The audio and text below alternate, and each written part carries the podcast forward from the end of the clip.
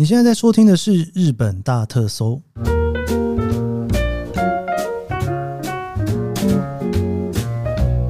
欢迎收听《日本大特搜》，我是 Keith 研究生。今天是二零二三年令和五年的五月十九号，星期五。最近这个日本天气真的是越来越热啊，然后越来越热呢，对我来讲有一个非常大的影响，就是呢，因为我是一个非常爱吃辣的人哦。本来东京其实要能吃辣的地方就不多啦。所以大概会有几个固定的地方，是我如果真的很想吃辣的话会去吃的齁。那当然第一个就汤咖喱哦，诶，如果你有那个发了我的 IG 的话，应该常常看到我在吃汤咖喱。那当然还有一个呢，真的跟东京、日本没什么关系，就是泰国菜。之前我有朋友来东京哦，然后就说找我吃饭，然后我就说好啊，那你想要吃什么？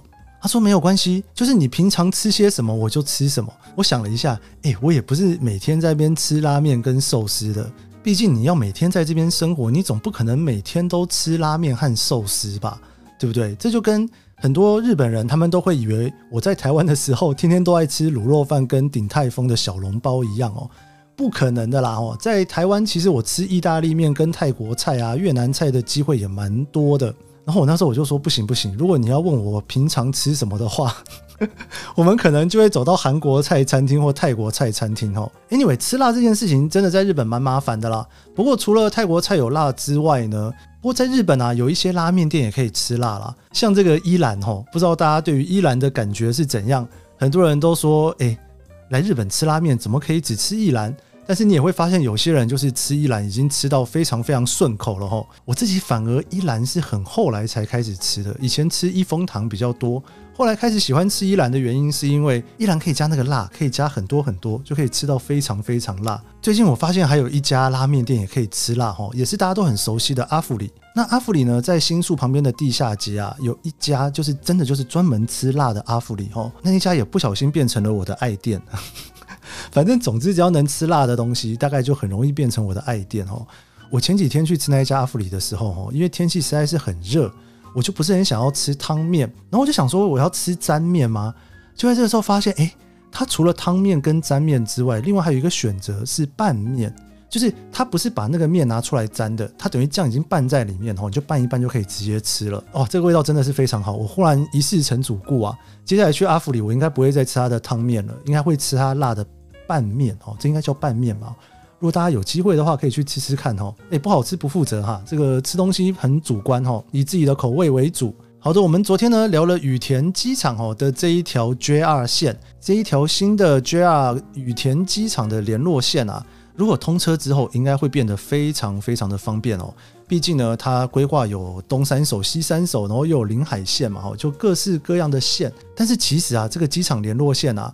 并不是只有这一条在规划哦，在四十年前，也就是一九八二年的时候，其实就有一条新空港线已经开始在规划了。这一条线呢，又称作叫做普普线哈。那普普的这个普啊，其实就是莆田的莆。如果你从羽田机场出来的话呢，你一定哈坐车会经过这一个京吉莆田站。莆田算是东京都大田区非常重要的一个车站哦，大田区公所也就在这附近。不过莆田这边有两个莆田车站，一个是京急莆田站，一个是 JR 的莆田站。这两个莆田站中间其实差了八百公尺。八百公尺，其实这个距离不算短哦。这八百公尺的距离啊，如果呢能够有一条火车轨道把它连起来哦，那么呢你就可以从新宿涩谷那边直接一班车就冲到羽田机场，而且这个距离可能是半个小时之内就可以达成的。你会觉得很方便呢？因为现在从新宿车站要到羽田机场，你不管再怎么快，你都得转一次车哈，在品川车站转车哦。因为要转车的关系，其实你拖着行李就没有这么方便嘛。不管怎么算，时间一定是四十几分钟跑不掉哦。只要盖八百公尺的铁路，就可以解决这么大的问题。为什么这四十年一直都没有盖呢？这个真的是一个每次只要在日本，你去看到有一些专门聊铁道的人哈，一聊到这件事情，就会跟你摇摇头啊。不过总算在去年啊，政府也确定要来盖这一条线哦。今天我们就来聊一聊这一个四十年后终于要盖的羽田机场新空港线普普线。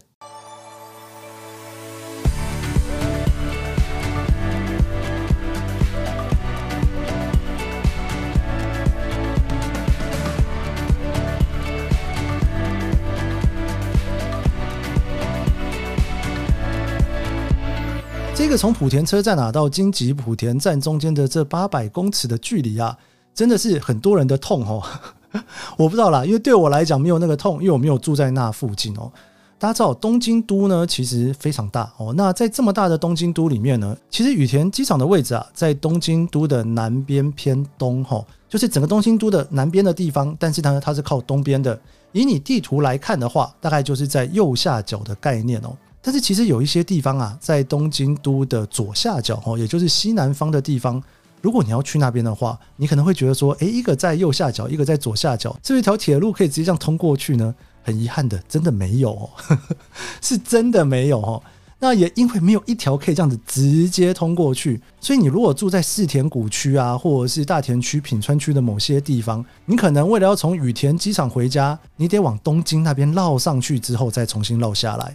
又或者是你可能要往南边走吼，从川崎那边呢，然后再绕过去哦，就有一点点像是说吼，大家知道有一条很有名的巴拿马运河，你如果有一艘船啊，从大西洋到太平洋啊，你要开过去的时候呢，你就想说，我要怎么样从中间开过去呢？现在有这个巴拿马运河，你就可以从左边到右边这样穿过去吼。假设今天没有那一个巴拿马运河，那你就必须要么是这个船从南边南美洲绕过去。要么从北边绕过去，诶，我不是很确定北边能不能绕，诶，北边可能不能绕吧，因为那边已经到了北极圈去了哈，应该会是南边啦。现在的这个普普线其实就在一个这么尴尬的状态哈。我先讲一下这个如果通车这件事情会有多么的美好哦。东京呢，其实最后一条地下铁线叫做富都新线哦。富都新线，我其实之前节目有多次有跟大家聊过，当然之后我一定会有一集专门聊富都新线啦。那这个富都新线呢，它其实扮演了一个非常重要的角色。因为你以前啊，从磁带新宿到涩谷，你必须要坐 JR，你没有办法坐地下铁，因为地下铁呢，在三手线的西边这边基本上是没有南北向的铁路，副都心线基本上就是唯一的一条，而且也补足了这件事情哦。很多观光客应该会很有感，我以前也非常有感。你如果以前啊来东京买一日券的情况之下，因为你如果买东京地下铁跟都营地下铁共通的一日券，你是不能坐 JR 的哦。那你为了要省这个钱，你就会无论如何都不出来做 JR。你假设今天想要从新宿到涩谷，你就会觉得非常的麻烦，因为你要坐那个地铁呢，你必须要绕一圈才过得去。但是副都新线通了之后呢，你就可以从新宿三丁目就直接坐到涩谷去了哈。那这条副都新线呢，它其实连了非常多的东西。它北边啊可以直通东武东上线跟西武池袋线，你可以往所泽啊、穿越啊，或者是和光市。那南边呢，会连到东极东横线哦，东极东横线就是有中目黑、自由之丘。哦，这几个站其实都蛮有名的哈。然后经过田园调布、多摩川之后呢，往五藏小山走，一路就可以到横滨去。最近其实还有一个铁路刚通哦，这个新的铁路刚通了之后呢，你这条线啊还可以到新横滨站哦。目前有一个小主打，就是你如果从涩谷要去坐新干线的话，你除了可以到品川坐之外，你还可以到新横滨去坐。那这个东急东横线呢，在多摩川的这一站，其实你可以再转一辆车，这辆车呢叫做东急多摩川线哦。东急多摩川线啊，你就可以从多摩川的这个地方啊，一路坐到 JR 的莆田站。诶，这个莆田站。就是我刚讲的，已经离机场不远的这一个地方哦。好，那这个莆田站呢，中间会有一个八百公尺的距离。假设这个八百公尺是一个通车的状态，你的下一站就会到京急莆田站。到了京急莆田站之后呢，下一站大鸟居，在下一站天空桥，你就可以到羽田机场了。也就是说，假设这一条线可以非常顺利的通车的话，羽田机场就可以到京急莆田站，到莆田站，然后呢，到了自由之丘、中目黑、涩谷、新宿、池袋。哇，非常非常方便的一条线路，新宿到羽田空港只要一班车，不用转车，三十分钟就能到。这个广告台词啊，如果在我耳边听过的话，我应该可以兴奋很久哦。偏偏这件事情就是行不通的哦。事实上呢，如果是住在多摩川附近的人啊，明明呢离羽田机场没有那么远哦，但是就少了这八百公尺，你就没有办法一班车到，你就要要么往南边绕，绕到五藏小山去，要么就要往北边绕。当然还有一个选择，Google Map 它可能会告诉你。就是呢，到了莆田车站之后呢，拖着你的行李箱一路走这八百公尺，走到京吉莆田站，然后再换车，然后坐这三站到羽田空港。这八百公尺啊，其实我真实的走过一次哦。我那一次走的时候呢，因为我跟大田区没有那么熟，我朋友跟我说约莆田，我说好啊，那就约莆田吧。我到了之后才发现，这个荆棘莆田站离莆田站也太远了吧。而且中间不是直线距离耶，中间是有各式各样的建筑物，然后那个路也没有那么的好走，你就得拖着那个行李箱在那边走来走去。事实上，还真的有人在那边这样走。没办法，你如果住在东极多摩川线沿线的话，你与其北边南边绕来绕去，这条路径基本上还是快蛮多的，就是了。那莆田这个地方呢，我刚刚有聊到是东京都大田区非常重要的一个地方哦。大田区的区公所也在莆田站附近。不过你知道吗？其实从品川站，你如果坐 JR 往南边走的话，可以到莆田站哦。你如果坐京急本线的话，可以到京急莆田站哦。但是这两条线呢，就像是一个平行线一样，一路的往下走，各自发展各自的站。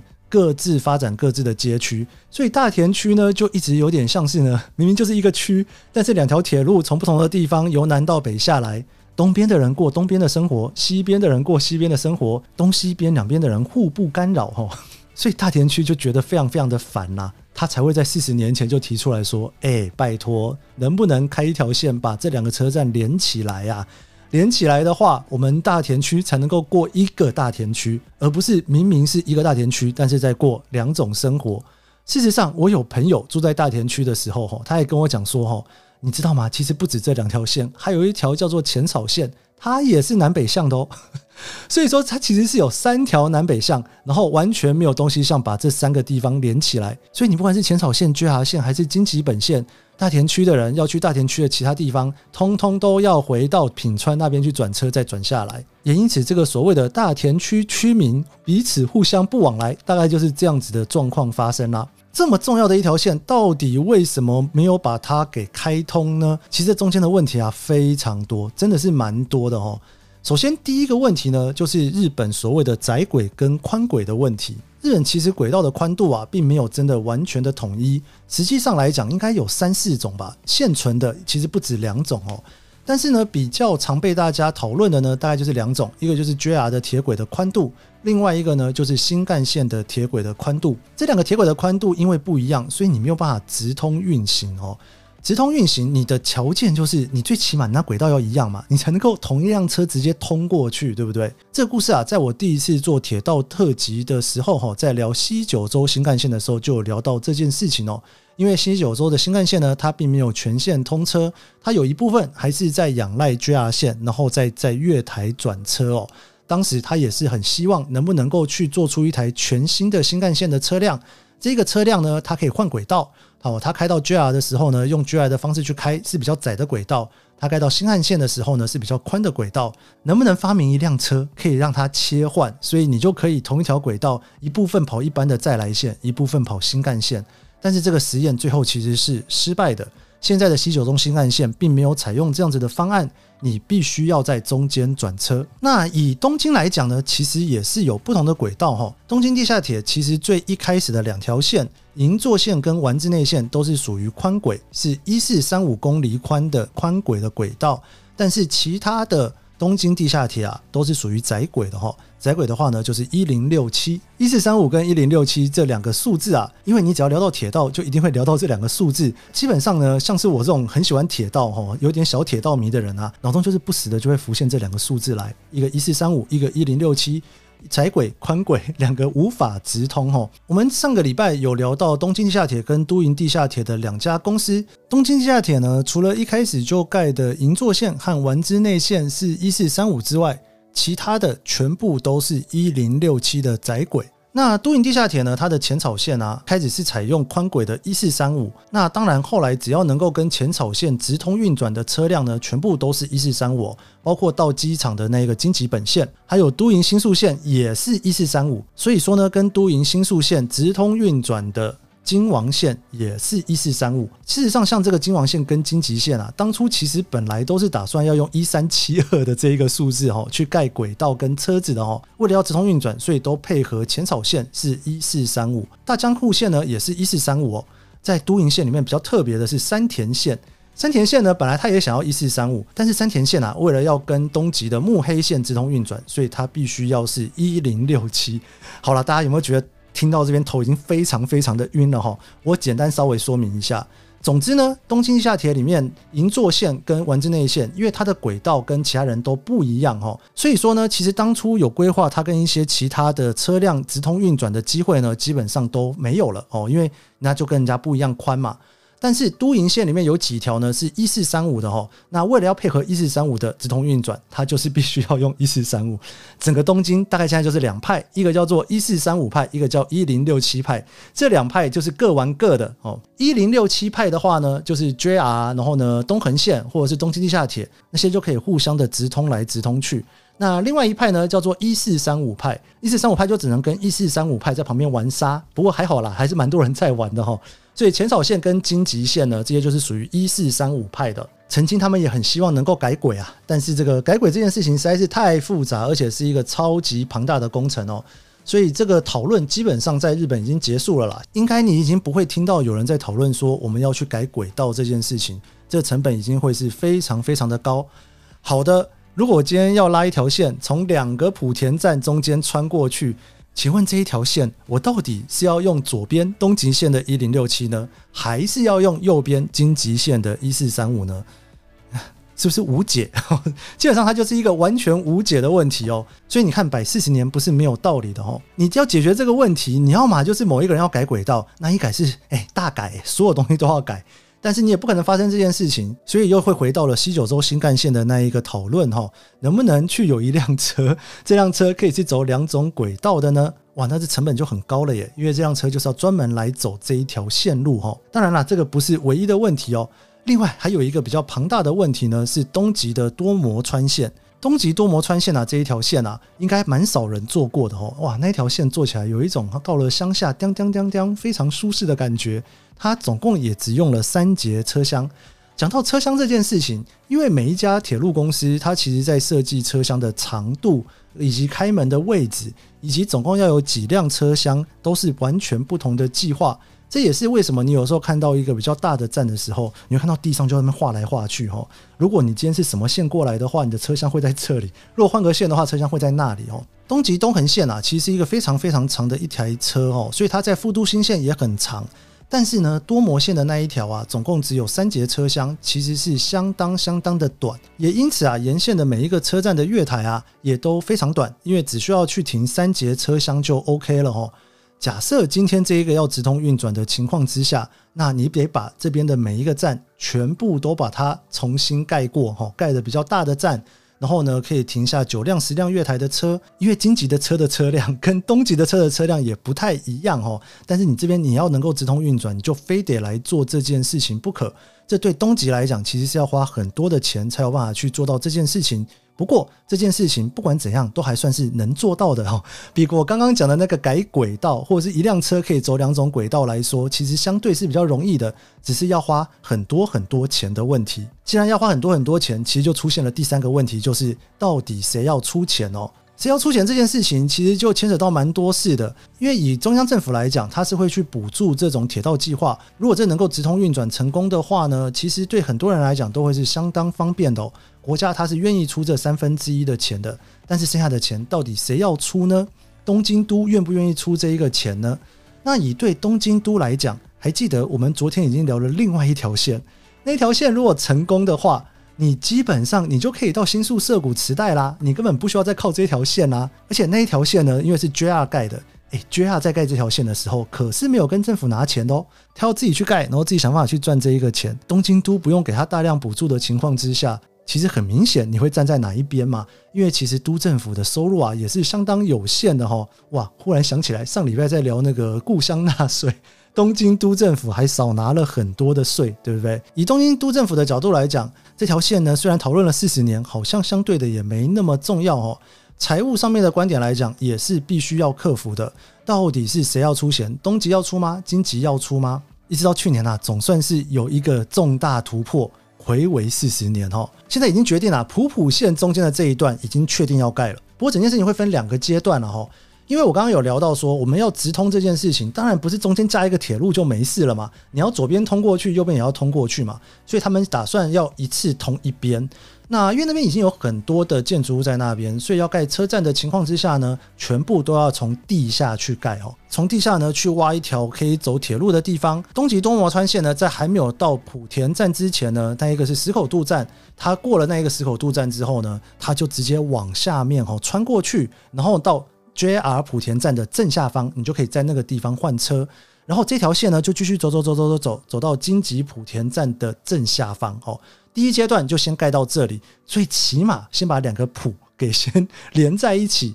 那你能够到那个地方去，你总是就能够去机场了嘛？你只要换车就好，你不用去拖着行李走八百公尺。诶，这八百公尺走下来也是要走十分钟诶。那个太阳底下你应该受不了，下雨天你可能也受不了。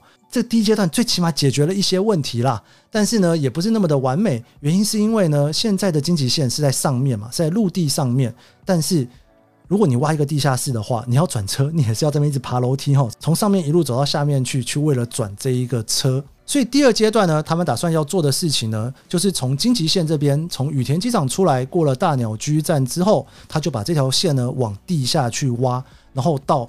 京急埔田站那边，在地下与东极的这条线去做交汇。如果第二阶段也完成的情况之下，新宿到羽田机场的这个三十分钟，这个梦想啊就会实现了哦。为什么现在只做第一阶段呢？因为第二阶段要怎么做还没有想得这么清楚。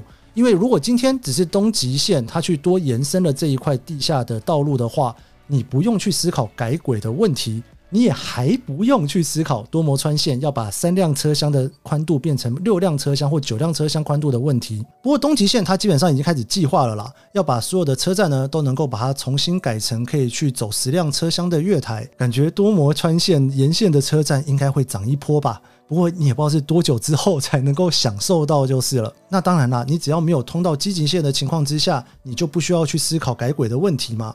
那改轨的问题，我们就到了第二个阶段，再来思考要怎么处理这件事情。那这件事情呢，基本上还完全没有定案。在去年令和四年，也就是二零二二年的六月六号，东京都跟大田区啊，总算是达成了这一个协议哦，确定要开始做这件事情。除了会拿政府的经费之外，东京都和大田区以三比七的比例来补助这一段工程。那这件事情呢，就在去年的十月啊，他们就直接开了一个新的公司，叫做羽田 Airport Line 株式会社。那这家公司负责来处理这件事情。原因就是因为我刚刚说的，谁要出这个钱？不可能全部叫东极出嘛。尤其你如果要换一个新的铁轨，或者是新的车站，又或者是新的火车的话，有人出这个钱，到底补助要补到哪里去呢？所以这个线路就会是三分之一从国家来的补助金。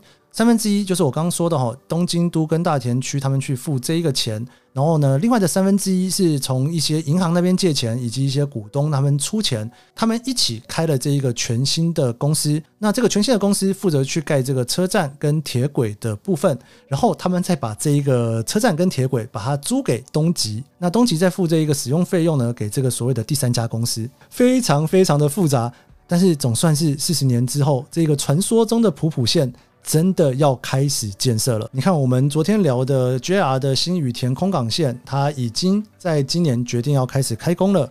然后呢，这个讨论四十年的新空港线普普线，也在去年已经确定要开始来做这件事情了。啊，真的不知道还要等多久啊！不过十几年之后，羽田机场跟东京的关系应该就会越来越接近了吧。好了，我们这一集的日本大特搜就到这边。喜欢这期节目，别忘了帮我一下五星好评，也追踪研究生的脸书和 IG。我们下个礼拜一见喽，拜拜。